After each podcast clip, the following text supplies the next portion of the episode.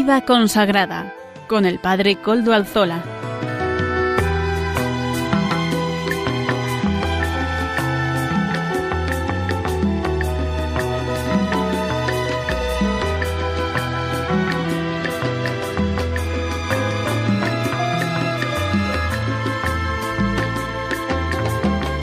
Hola, buenas tardes hermanos, amigos, oyentes todos. Hoy es jueves, es jueves 18 de enero de 2024 y son las 5 de la tarde, una hora menos en las, en las Islas Canarias. Es por tanto la hora de vida consagrada en Radio María. Bueno, yo les digo que son las 5 de la tarde, pero son las 5 y un minuto en mi reloj. Supongo que en el de todos, ¿verdad? Porque este reloj del ordenador está como muy sincronizado. Así que, pero es, es la hora de Radio María en es la hora de vida consagrada en Radio María. Les saluda con sumo gusto Padre Coldalzola, que soy trinitario, emito desde Algorta, Vizcaya, desde la parroquia del Santísimo Redentor, y como ya es conocido para todos ustedes, para los oyentes habituales del programa, nos encomendamos al inicio de este programa al Beato Domingo Iturrate, nuestro patrono y protector. Saludo también a quienes nos están ayudando en el control en Madrid. Gracias a su servicio podemos emitir en esta ocasión también. Así que muchísimas gracias a los voluntarios y a los profesionales de Radio María, técnicos. Ya saben ustedes que se pueden poner en contacto con el programa. Les recuerdo cuál es nuestro mail vida consagrada arroba radiomaria.es, vida consagrada arroba radiomaria.es. Ustedes me escriben a él y yo les contestaré. Recuerdo además que nos pueden escuchar por medio de las podcasts de la web. Ya suben el nuestro.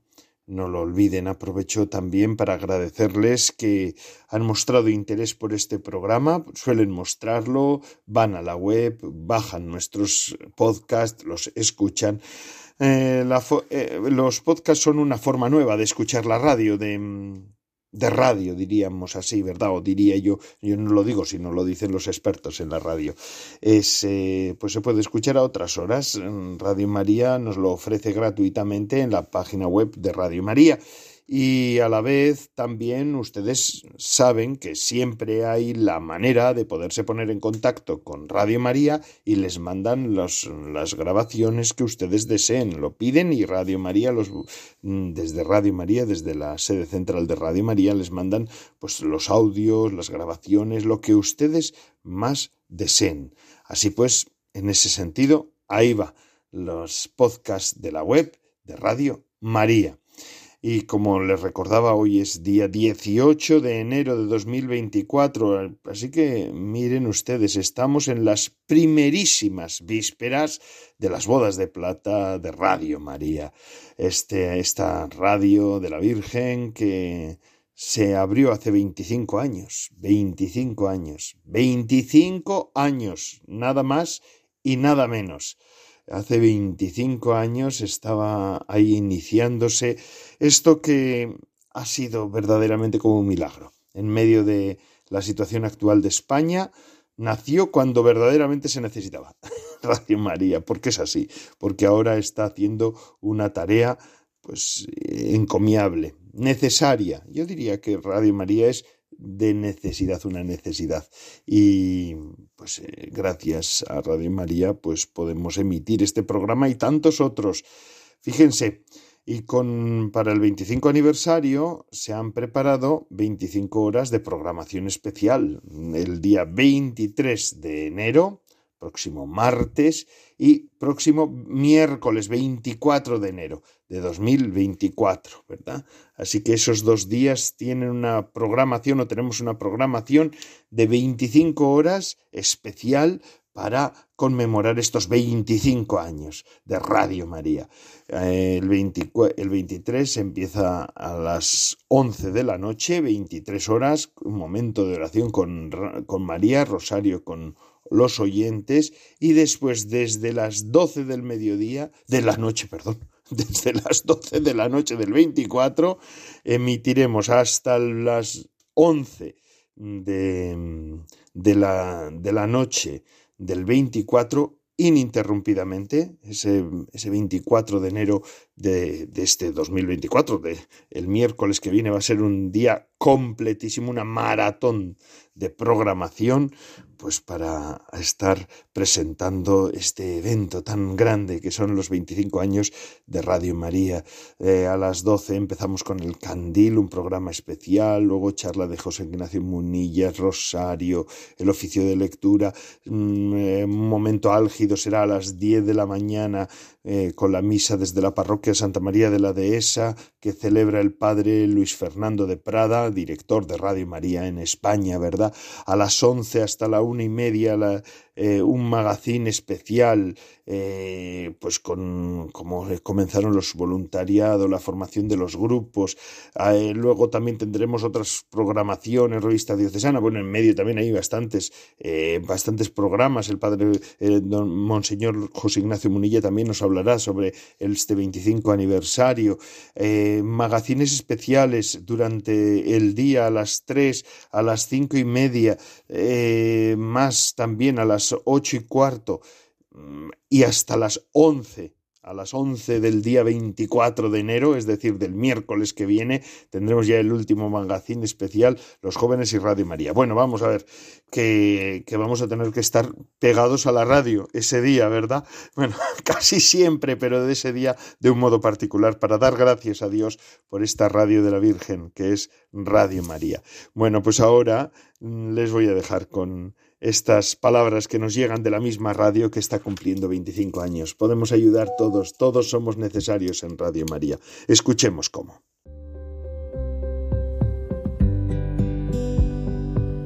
En enero de 1999, Radio María comenzó sus emisiones en España. Todos estos años nos han mostrado cómo el Señor y la Virgen han bendecido esta radio evangelizadora que cambia vidas y llena de alegría y esperanza tantos corazones. Nuestro deseo es seguir avanzando con la ilusión de llevar a todos los hombres la buena noticia del amor de Dios. Pero la radio de María no tiene publicidad ni patrocinadores, por lo que necesita mes tras mes de la ayuda de sus oyentes, voluntarios y bienhechores. Contamos por ello con vuestro compromiso voluntario y generosidad mantenida día a día para seguir dando voz a la palabra hecha carne. Puedes informarte de cómo colaborar llamando al 91 822 8010 entrando en nuestra página web radiomaria.es. Radio María, un año más contigo.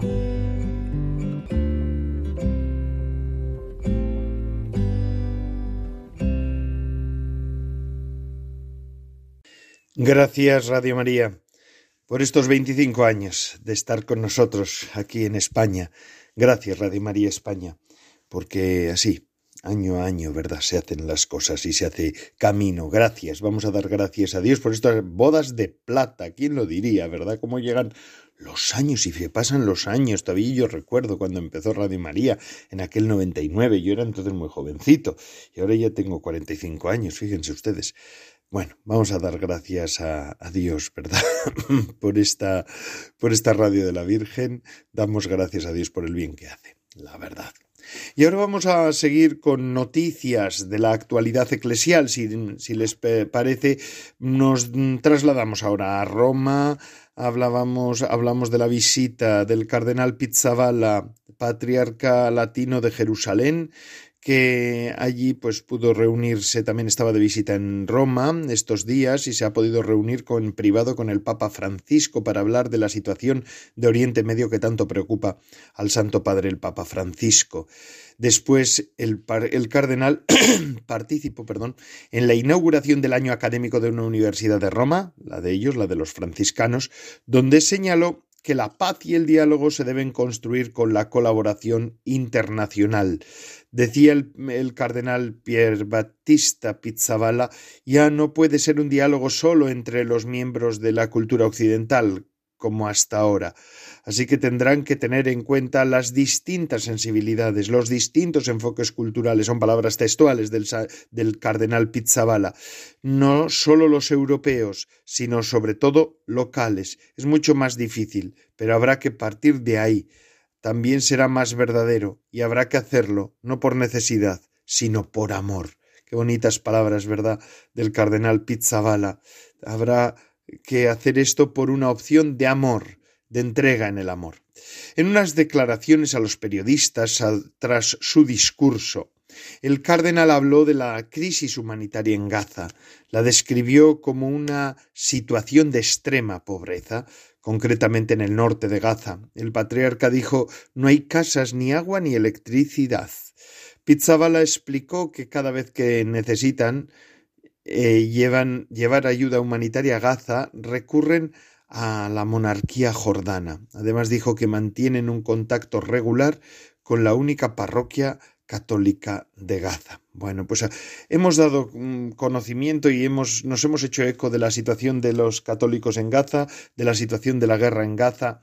Seguimos haciéndolo porque tenemos que pedir por la paz. Rezamos por ellos, queremos que llegue la paz. Así que al Señor de la paz, al Señor, al príncipe de la paz le pedimos por estos hermanos nuestros y recordamos Pizzabala, franciscano.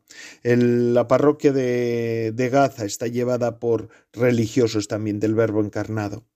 Mm, recordamos, nos hacemos conscientes de que tenemos que dar gracias a Dios por el don de la vida consagrada, por el don de los religiosos y las religiosas que en esos lugares tan de frontera están dando un testimonio, un testimonio, iba a decir supremo, pero bueno, no diría, no vamos a ser exagerados, quiero decir exagerados en las palabras, aunque en verdad estos hermanos nuestros están dando un testimonio extraordinario, pero, pero verdaderamente están dando un testimonio que, que convence, ¿verdad? Que convence. Pedimos por ellos que el Señor los sostenga también y a todos los hermanos cristianos nuestros que están ahí y a todos los que necesitan la paz que el Señor mueva los corazones a la paz. Que así sea. Y con esto pasamos a otra noticia que hoy empieza, claro, hoy empieza la semana de oración por la unidad de los cristianos. Ayúdanos, Señor, a orientar nuestra vida hacia ti. Pedimos nosotros en este día también, ¿verdad? Con la eh, con la subcomisión episcopal para las relaciones interconfesionales. Y es que los obispos de la subcomisión episcopal para, la para relaciones interconfesionales y diálogo interreligioso piden para esta semana de oración por la unidad de los cristianos que oremos con intensidad para que nuestra iglesia sea de verdad casa de acogida. El tema de reflexión para la semana de oración propuesto este año por los cristianos de Burkina Faso, donde están también siendo perseguidos, es la parábola del buen samaritano, en la que Jesús explica en qué consiste amar al prójimo. Por ello, en este mensaje los obispos comienzan explicando que los obispos españoles de la subcomisión de para ecumenismo que en un prefacio de la misa se dice que Jesús también hoy como buen samaritano se acerca a todo hombre que sufre en su cuerpo o en su espíritu y sana sus heridas. Y en esta interpretación de la parábola se señala que la posada a la que Jesús, el buen samaritano, lleva a la persona herida es la iglesia. Los prelados explican que la iglesia tiene que ser posada, donde mm, todos puedan refugiarse, lugar de acogida para los hombres y mujeres que buscan comunidad que sana. En este sentido indican que para que esto sea posible, nuestras comunidades han de ser abiertas, alegres y vivas. Han de tener sobre todo, dicen los obispos de España, una inmensa capacidad de acogida para que todos se encuentren en ella como en su casa. Pensemos en el posadero, que no pregunta quién es la víctima, ni cuál es su estado o condición, simplemente lo acoge y desde el amor lo ayuda a sanar. Los obispos subrayan que la acogida y la hospitalidad son un signo distintivo de la Iglesia de Cristo. Evidentemente esta acogida hemos de vivirla entre los que nos llamamos cristianos, que por el baño del bautismo somos miembros de la Iglesia, dicen los obispos, aunque entre nosotros aún no vivamos la plenitud de la comunión en la fe. Todos formamos parte del cuerpo de Cristo, dicen los obispos en España en estos días piden que oremos, en estos días de oración por los cristianos, por los cristianos, por la unidad de los cristianos, piden que oremos especialmente para que el Señor nos haga sentir el dolor de la división y nos ilumine para encontrar caminos de encuentro. Además apuntan que vale la pena trabajar unidos para acoger a las personas heridas que quizás siguen estando en el borde del camino.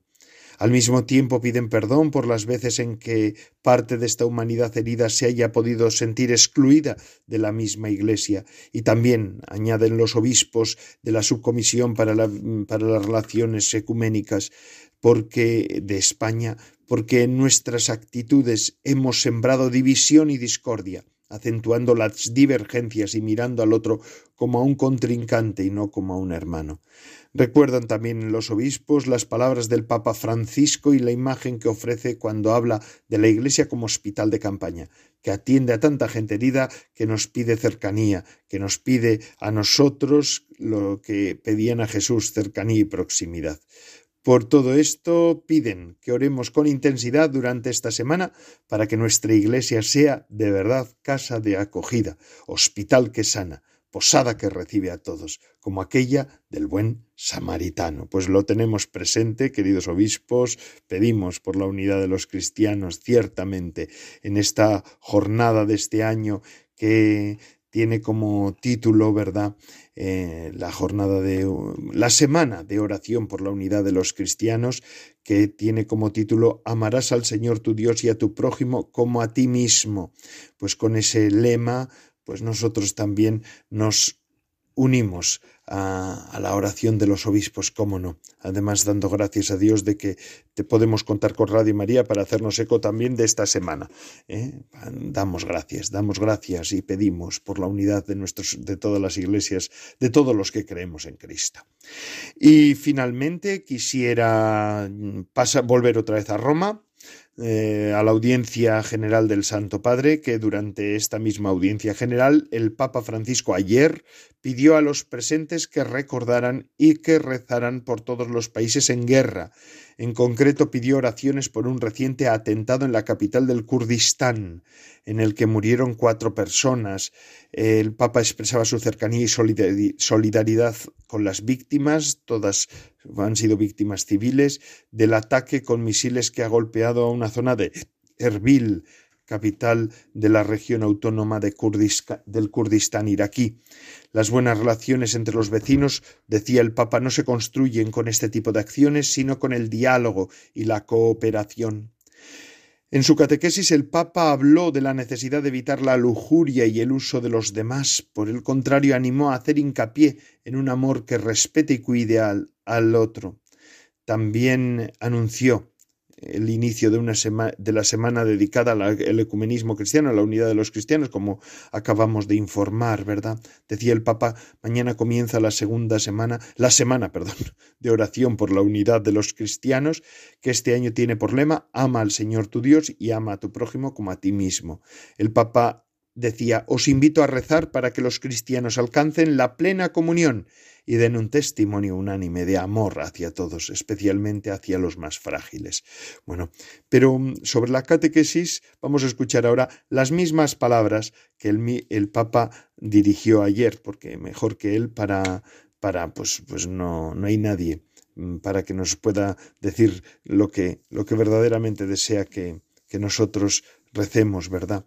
Y para que verdaderamente pues podamos entender, eh, oír bien la catequesis que él hizo. Porque es verdad que el Papa también ayer llamó a, seguir rezando por la paz en el en Oriente Medio, por, por la paz que en todos esos lugares.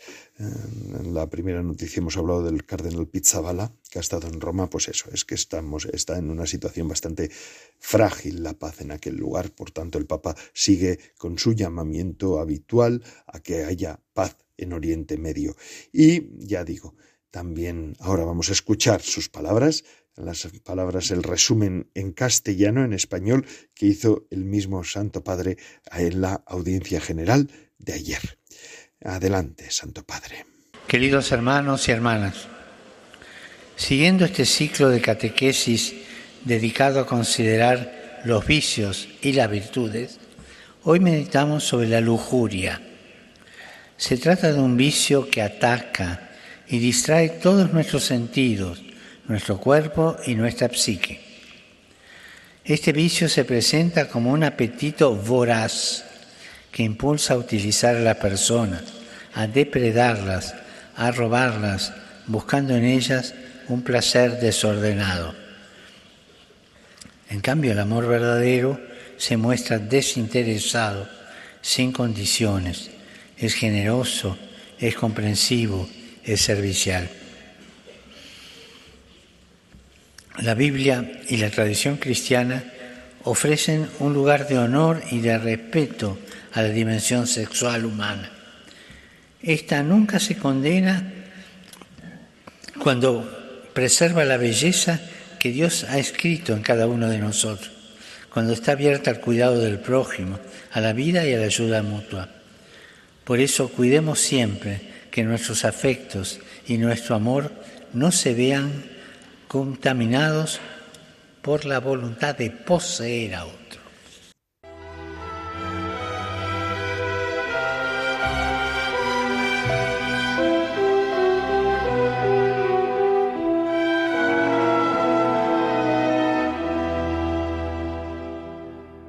Muchísimas gracias, Santo Padre, el Papa Francisco. Ayer nos hablaba de la lujuria, Interesante todas estas catequesis que va también desgranando ahora los vicios, los pecados capitales. Mm, seguimos con nuestro programa de vida consagrada en el que estamos en este jueves, ¿verdad? 18 de enero de 2024. Vida consagrada. Está con ustedes el Padre Coldo Alzola. Soy el Padre Coldo Alzola, eh, trinitario a los pies del Maestro. Vamos a seguir con nuestras meditaciones. La semana pasada ya las iniciábamos, hoy seguimos. Y vamos a leer este texto del, del, capítulo décimo de Lucas, ¿verdad? Según iban de camino, Jesús entró en una aldea y una mujer llamada Marta lo recibió en su casa. Tenía Marta una hermana llamada María, que sentada a los pies del Señor escuchaba su palabra. Marta, en cambio, estaba atareada con los muchos quehaceres del servicio. Entonces Marta se acercó a Jesús y le dice Señor, ¿no te importa que mi hermana me deje sola en la tarea? Dile que me ayude. Pero el Señor le contestó Marta, Marta. Andas inquieta y preocupada por muchas cosas, cuando en realidad una sola es necesaria. María ha escogido la mejor parte, y nadie se la quitará. Este texto tan conocido del, Evangelio de Lucas, ¿verdad? Eh, eh, presenta, este texto presenta a Jesús, el Quirios, el Señor, subiendo a Jerusalén ya para su Pascua, para su entrega total.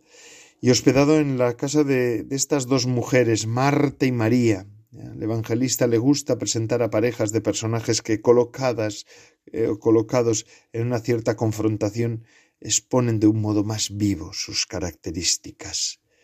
Aquí emergen las dos protagonistas con sus diferencias, incluso de carácter, que probablemente representan, como ha comprendido la tradición de la Iglesia, los santos padres, dos actitudes diferentes respecto al Maestro. Marta representaría al pueblo judío bajo la ley, obligado a practicar una gran cantidad de preceptos. María, en cambio, sería imagen de la Iglesia esposa, que acepta lo que Cristo hace por ella. Por otra parte, María Marta daría rostro a sí mismo a aquellos que en la comunidad del evangelista San Lucas estaban cogidos por una multitud de servicios caritativos, diaconía, y se arriesgaban a disminuir el valor de la escucha de la palabra. María, en cambio, personificaría la exigencia de que la acción florezca a partir de la contemplación. El texto presenta a Jesús que se deja hospedar por Marta. Está con sentido práctico y solícita premura se pone a preparar con un gran energía lo necesario para brindar una digna acogida al huésped, que es un deber considerado como sagrado, ¿verdad? Y al huésped por antonomasia, que es el mismo Jesucristo. También María acoge al Maestro intuye sus deseos, por eso se pone a sus pies, la posición propia del discípulo, y recoge con, de su boca todo lo que le interesa. Hay, en efecto, necesidades de orden espiritual que son mucho más apremiantes que la necesidad de comer. María, guiada por el amor al Maestro, se abre totalmente a la escucha, desafiando las convenciones del tiempo que impedían a un rabí enseñar a una mujer. María es este ese terreno bueno en el que la palabra que cae en él da mucho fruto. Marta, al afanarse, es, es en cambio el terreno lleno de espinas, las preocupaciones sofocan eh, la posibilidad de que crezca la buena semilla. En efecto, en el centro ya no se encuentra Jesús y lo que pueda honrarle. En realidad para Marta se instrumentaliza al Maestro. Señor, ¿no te importa que mi hermana me deje sola en la tarea? Dile tal, ¿no? En el versículo 40. Jesús debe aliviar las preocupaciones de Marta, que asume una actitud egocéntrica y poco delicada respecto al Maestro. A las palabras de Marta se contrapone el silencio de María, que escucha a Jesús. Es Él, su palabra, lo único necesario, la parte buena, que no le será arrebatada. María ha comprendido que aquí hay uno que es más que importante que Salomón, ¿verdad? Como dirá Jesús en otra parte en el Evangelio de Lucas. Y que muchos profetas y muchos reyes habían deseado ver y oír lo que ella veía y oía. Sin embargo, el hecho de que Jesús llame a Marta dos veces con familiaridad y afecto y le dirija también a ella la palabra indica que la contraposición entre ambas hermanas es sólo aparente. La señora de la casa también está llamada a dejar las preocupaciones que le mantienen el ánimo agitado para descubrir que la acción más importante es ponerse a los pies de Jesús. En efecto, solo escuchándole a Jesús es posible comprender qué es lo verdaderamente necesario. Qué bonito, ¿verdad? Y es que es así, lo vemos en este texto. Vamos a seguir con la meditación de este pasaje en, unos minutitos. Vamos a hacer una breve pausa musical de la mano de Amaro Villanueva, que nos ofrece semanalmente esa, esa música para evangelizar, y después volvemos, volvemos en nada, unos minutitos y estamos aquí. Escuchamos a Amaro Villanueva.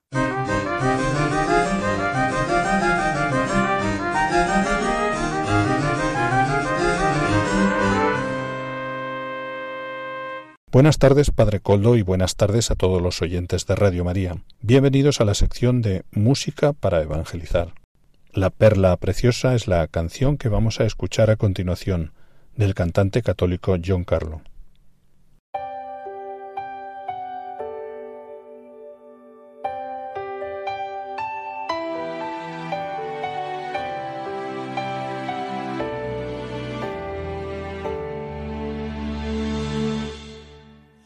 Muchas veces llegué a pensar que el amor no existía. Los fracasos, rechazos y golpes que me daba la vida me dejaron muy malos sabores y ya no quiero saber más de amores que me calman las ansias de amar, pero luego se van. Quiero un amor real que me enseñe cuánto debo de amarme. Que camine conmigo, me escuche y que sepa cuidarme. Y ya no viviré más de mentiras. Es que Dios hoy me hace entender que una perla preciosa en sus manos yo soy para Él. En sus brazos a salvo estoy, soy de todas su mejor creación. Él me ama y fue con su sangre que mi precio pagó.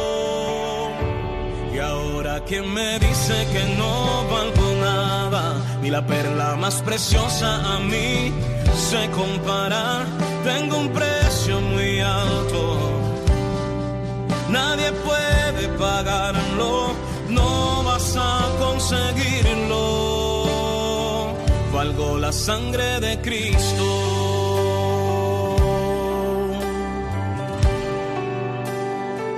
Valgo la sangre Cristo.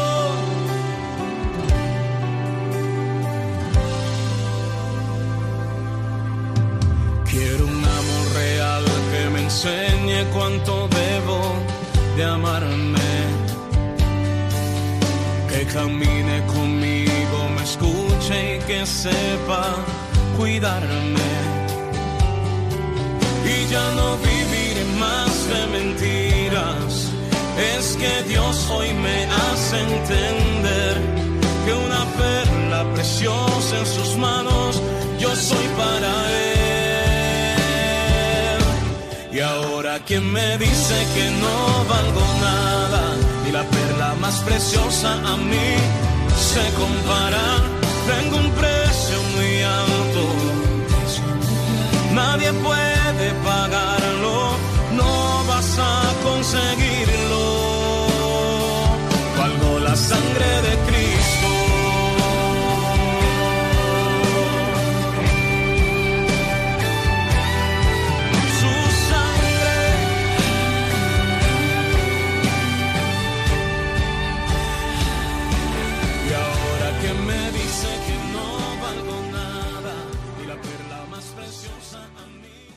Muchas gracias, Amaro Villanueva, por este espacio Música para Evangelizar. Y seguimos con este texto, con el texto de las dos hermanas, Marta y María, Jesús en Betania, camino de Jerusalén para su Pascua definitiva. Ahí se para, se, se, se detiene en Betania, en esa casa tan, tan querida para él. Jesús va de camino, su existencia terrena fue unir por caminos, ciudades y pueblos a fin de encontrarse con los hombres y con las mujeres de su tiempo. En el pueblo donde ha entrado, según el relato evangélico, encuentra hospitalidad en casa de dos mujeres que de modo diferente desean estar con él y ofrecerle lo que consideran como lo mejor que tienen. Marta, el atento servicio de prepararle la comida, María, la apasionada atención en la escucha a, a sus pies de las palabras de vida que fluyen de la boca de Jesús. Marta piensa en alimentarle. María se alimenta de él. La interpretación patrística de estas diferentes actitudes se ha de inclinado a ver en las dos mujeres la vida activa y la vida contemplativa representada simbólicamente. Efectivamente, la respuesta dada por Jesús a la petición de Marta manifiesta la excelencia de la elección de María. Ahora bien, ¿acaso es posible separar de modo tajante estos dos aspectos de la vida cristiana? En referencia a la vida consagrada, que es lo que verdaderamente nos compete en este programa de vida consagrada en el que estamos, es posible devaluar el aspecto práctico con el que Marta expresa su amor al Maestro y otorgar a María el primado absoluto de la contemplación. ¿Es posible hacer esto? En realidad, como intuyeron también los padres de la Iglesia, los santos padres, Marta y María no son dos, sino una sola mujer. Son la imagen de la Iglesia orante y de la Iglesia activa, la Iglesia que, como su mismo esposo y maestro, hace brotar de la escucha de la palabra y de la oración contemplativa la acción salvífica. Ama con los hechos a aquel que es el contemplador del Padre y el siervo de los hombres en la entrega extrema de sí mismo. La mujer y el hombre consagrados, los consagrados nosotros, estamos llamados de modo particular a realizar en nosotros mismos esta imagen sugestiva, este rostro de santidad de la Iglesia. Y es así, es así. Señor Jesús, vamos a pedirle ahora a Jesús también que nos ayude en esto, ¿verdad? Señor Jesús, ven, pasa a nosotros, entra en nuestra casa, concédenos el sumo privilegio de hospedarte aún más, de considerarte como el Señor de esta casa nuestra, de mi casa, de nuestra casa. Enséñanos a ser verdaderamente hospitalarios, Señor Jesús, a no omitir nada de cuanto podemos ofrecerte para honrarte y recibir en plenitud la gracia de la que está cargada tu presencia. Haz que Marta y María convivan en nosotros de manera armoniosa la contemplación y la acción, de modo que mientras consumamos nuestras fuerzas en servirte, en nuestros hermanos, nunca distraigamos de ti nuestro oído, ni la mirada de nuestro corazón. Así estaremos siempre atentos a lo único necesario, la parte mejor que permanecerá para siempre. Esta es la cuestión y se lo pedimos al Señor Jesús en este día también, como siempre. Hermanos, bien. Ah, bien, pues hacia Marta eh, en su venir, ¿a qué, qué diría yo? A, la corporal necesidad o a la voluntad, digamos a la carne mortal del Señor, pero cuya ¿Cuál era la carne mortal de aquella? Aquella, aquella carne mortal del Señor, ¿cuál era? En el principio era la palabra y la palabra estaba en Dios, dice Juan, y la palabra era Dios. He aquí la palabra que María escuchaba. Y la palabra hízose carne y moró entre nosotros, dice San Juan. He aquí a quien agasajaba Marta. Marta y María, las dos están al unísono. Así pues, María escogió la mejor parte que no le será quitada. Por haber elegido lo que durará siempre, no le será quitada su parte. Una sola cosa le había preocupado y la había logrado. Mi bien es estar apegada a Dios, diría María en lo profundo de su corazón. Estaba sentado sentada, perdón, a los pies de, nuestra cabeza, que es Cristo, de la cabeza Cristo, y cuanto más abajo sentada, tanto más tajada. No reprendió, pues el Señor el quehacer de Marta, pero distinguió de obsequios. Pasa el afán de la multiplicidad al amor de la unidad. Y esto es permanente. El amor, a la, el amor a la unidad es permanente. Así que lo que por María elegido no se le que lo que es por María elegido no se, le no se le será quitado. Luego lo que tú elegiste, consecuencia que eso sobreentiende, lo que tú elegiste, eso te será quitado en bien tuyo. Pero será el quitártelo, pues lo mejor te será dado, quitársete a el trabajo para darte el descanso. Tú ahora vas navegando al puerto donde ya está María. Nosotros ahora estamos en los quehaceres de Marta, esperando la ocupación de María. Hagamos esto de ahora con solicitud para conseguir lo de allá con plenitud os tiene absorbido el quehacer de Marta, o mejor os tiene y nos tiene a todos nosotros absorbido el, el, quehacer de Marta. ¿Quién está libre de quehaceres? ¿A quién le dejan respirar de estos cuidados? Hagámoslo sin culpa, hagámoslo con caridad, porque también a nosotros nos sucederá que venga y pasando nos sirva. Estas son palabras de San Agustín, un sermón sobre este pasaje, ¿verdad? Qué hermoso, qué profundo. ¿Mm? Eh, ¿A quién diría yo?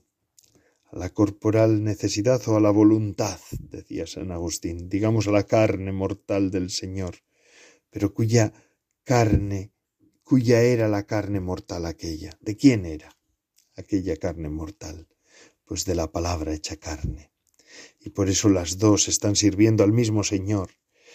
Eh, para nosotros se nos enseña esto. Bueno, pues en, en día de hoy yo os invito también a que mm, repitáis esta palabra, ¿no? Encontré al amado de mi corazón, lo abracé fuertemente y no lo dejaré. Es del capítulo tercero del Cantar de los Cantares, Cantar de los Cantares 3, 4, versículo 4, ¿verdad?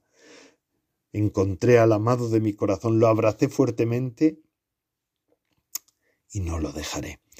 Y voy a concluir este, este, este, este pasaje con el texto de un religioso, Anastasio del Santísimo Rosario, en, en, una obra suya, Parole Duomini a Cristo, eh, del año 1970, escribía estas palabras. El afectuoso reproche decía Anastasio del Santo Rosario, del Santísimo Rosario decía lo siguiente: El afectuoso reproche de Marta tiene una gran resonancia en el corazón de los hombres. A Marta no le disgusta servir.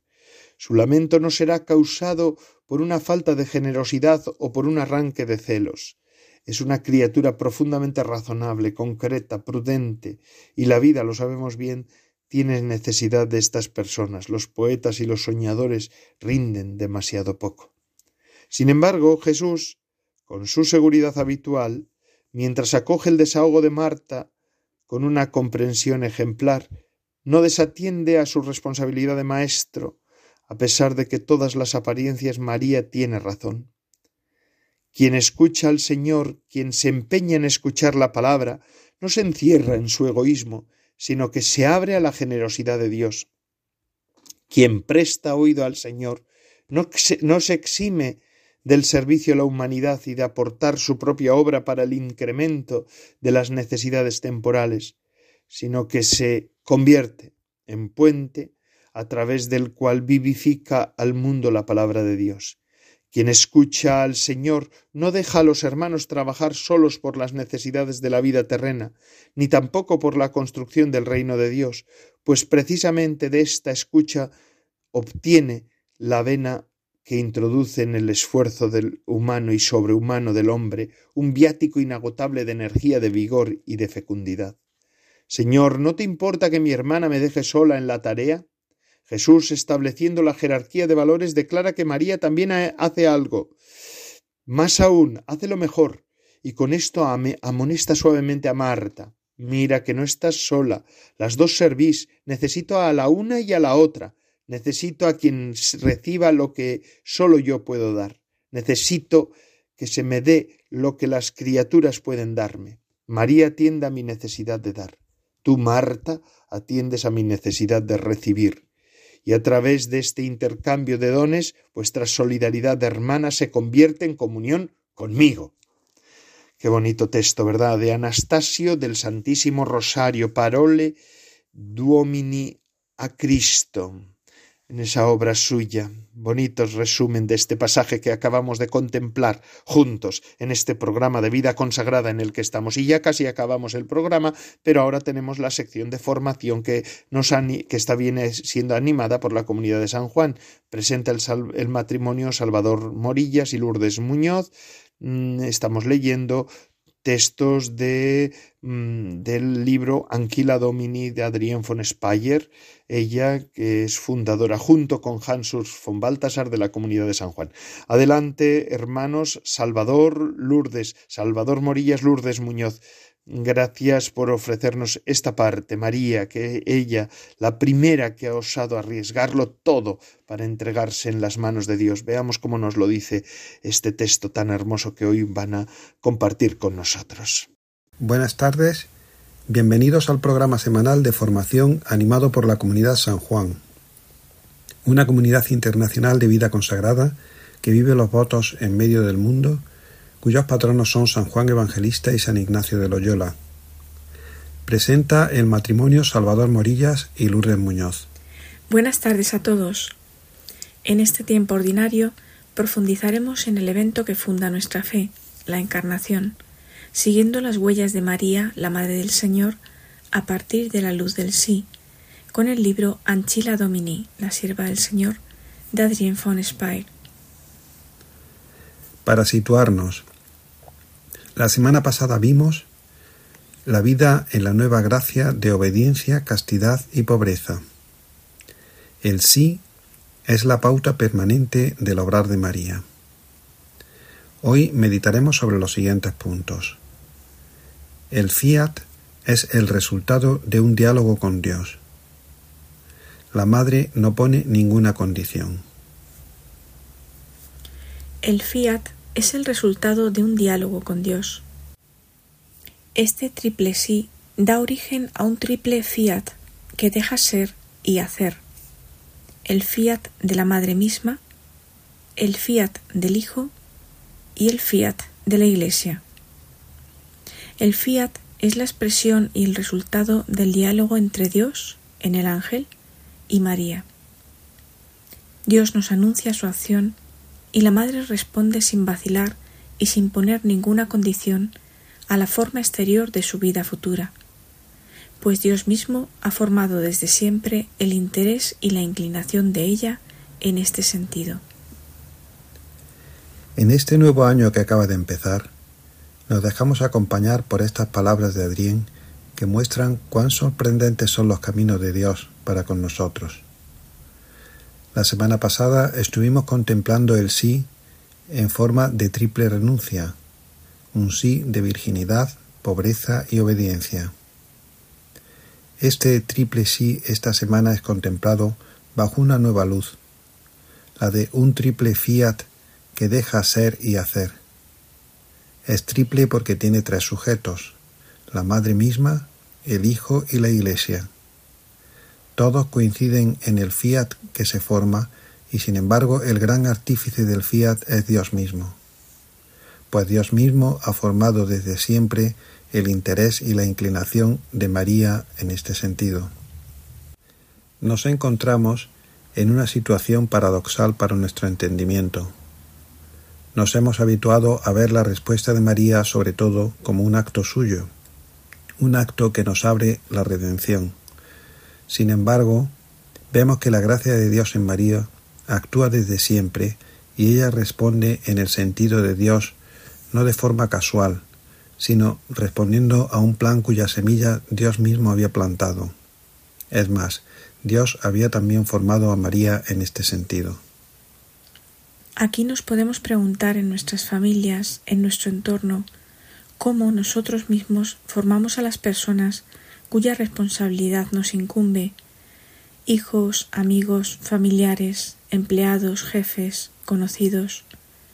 Sí, porque cada una de nuestras relaciones es un don y una responsabilidad de coformar junto al Creador. En este sentido, hay oportunidades de hacer conocer más al Creador, pero también hay riesgos de deformar a las personas, dándoles una imagen estrecha de Dios, fruto de una vida de búsqueda, no cabe duda, sin embargo también cargada de tantos conceptos, ideas y esquemas que poco tienen que ver con el verdadero rostro de Dios. ¿Cómo resolvemos este dilema? Aquí la Madre de Dios puede ayudar. Ella está en diálogo con Dios. Esto es lo principal. Lo que sigue es también importante. Ella responde sin vacilar, y en esta respuesta sin vacilar vemos que María está dispuesta a dejar sus planes para escuchar solamente a Dios. En esta escucha, en esta respuesta de María, está el secreto de su capacidad de formar sin deformar a sus hijos, como vemos a continuación. La madre no pone ninguna condición. Dios anuncia su acción y la madre responde sin vacilar y sin poner ninguna condición a la forma exterior de su vida futura, pues Dios mismo ha formado desde siempre el interés y la inclinación de ella en este sentido. Las palabras que acabamos de oír son un aliento para todos aquellos que quieren dar testimonio de Dios. Es más, formar a las personas que tienen a su alrededor, como ya hemos dicho en la primera parte. Lo que hace María es, en este sentido, asombroso. Ella, antes de todo, se deja formar sin poner ninguna condición, en cuanto a la forma exterior de su vida futura. En otras palabras, su enfoque no se centra en lo que ella pudiera hacer para Dios, sino en el abrirse a sus planes insondables y los planes de Dios son lo mejor para ella, como lo son para todos nosotros.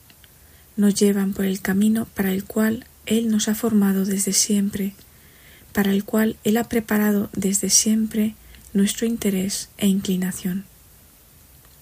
Así que la madre no se preocupa de formar o conformar, sino más bien de dejarse formar por el Dios siempre más grande. Y así terminamos hoy nuestra lectura y comentario del libro de Adrien von Speyer, Anchila Domini, la sierva del Señor. Este libro, de donde son extraídas las meditaciones que acabamos de escuchar, se puede descargar en la página web baltasarspeyer.org apartado Publicaciones. Les esperamos el próximo jueves para seguir con las contemplaciones marianas de Adrien von Speyer. Les saludan Salvador Morillas y Lourdes Muñoz.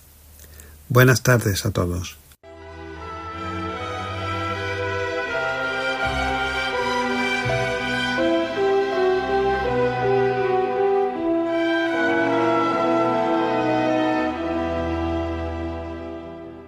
Muchísimas gracias, Lourdes Muñoz, Salvador Morillas, por estas palabras, por esta formación del día de hoy del, en el programa de vida consagrada que ahora acabamos, hermanos queridos, y hemos llegado al final. Gracias por estar con nosotros semana tras semana. A todos ustedes, si Dios quiere, la semana que viene nos volvemos a encontrar en esta, en la radio amiga, en la radio, en la radio que está cumpliendo los 25 años, las bodas de, de plata ya en estos días. Así que felicidades Radio María y a todos ustedes felicidades también por seguirnos a nosotros. Se despide de todos ustedes Padre Coldo Alzola Trinitario. Recen por mí, yo lo hago por ustedes. Hasta la semana que viene, si Dios lo quiere.